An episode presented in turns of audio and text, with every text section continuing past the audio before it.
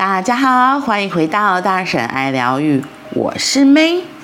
今天的一分钟下单练习，我们要说的是第十八篇。觉得前途无光？放心，你的前途必定一片光明。比起日后未知的幸福，我们更熟悉眼前已知的不幸。因为人类这种生物对当下熟悉的环境较有安全感。别害怕，你的未来必定光明灿烂。有些事情逆向思考会更好懂。如果你至今为止的人生都不是很顺利，接下来就该做出与自身尝试相反的选择。前途难以预料这句话，无论如何都该解释为前途一片光明。向宇宙下订单的话。光明的未来一定会实现，这是事实。你说因为害怕而不敢踏出脚步，听好了，未来永远都是光明的。只要知道前方有光，就应该有勇气迈出步伐吧。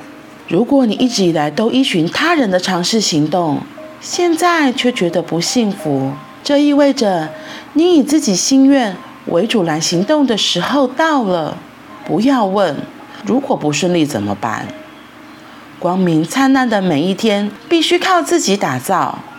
现在懂了吧？这一篇我其实录了两次。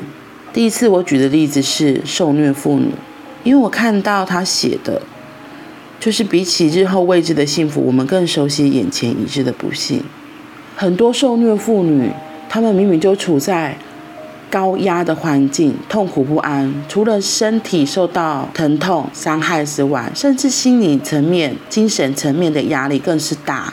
那我们就会好奇啊，为什么这些人他不离开，不离开这个家里，不离开这个施暴者？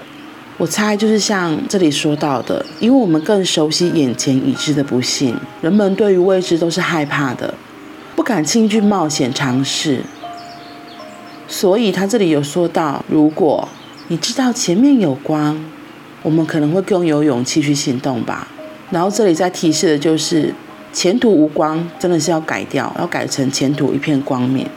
然后我自己的例子是，我今天早上就是突然莫名莫名有一个很深的恐惧害怕起来，我才发现就是也是跟这这一篇写的是类似的状况。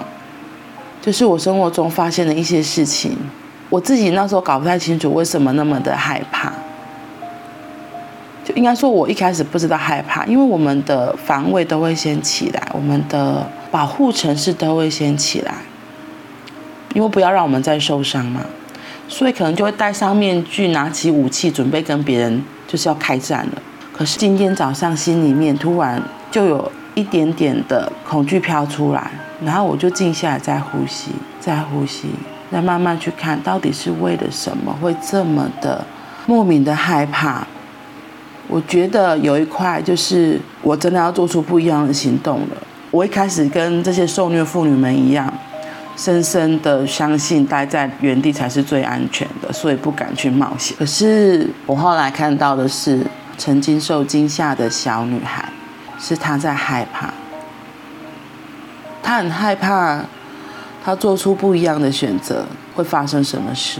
他非常的恐慌，因为过去的经验、过去的打压，他真的不知道自己可以选择，他是有选择权的。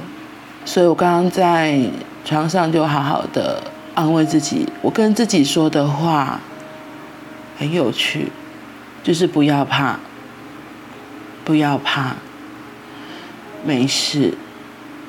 不要怕，我在。不要怕，人生的旅途中有很多东西，我们都害怕自己一个人。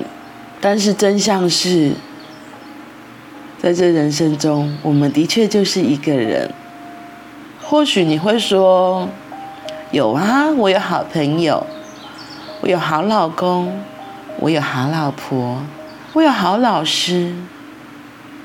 嗯，这些人真的都很棒。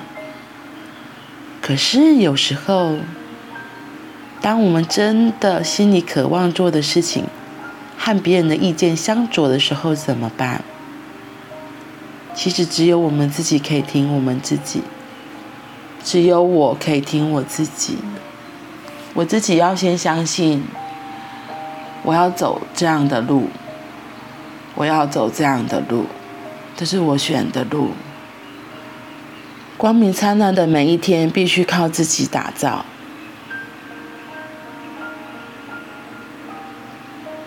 光明灿烂的每一天，必须靠自己打造。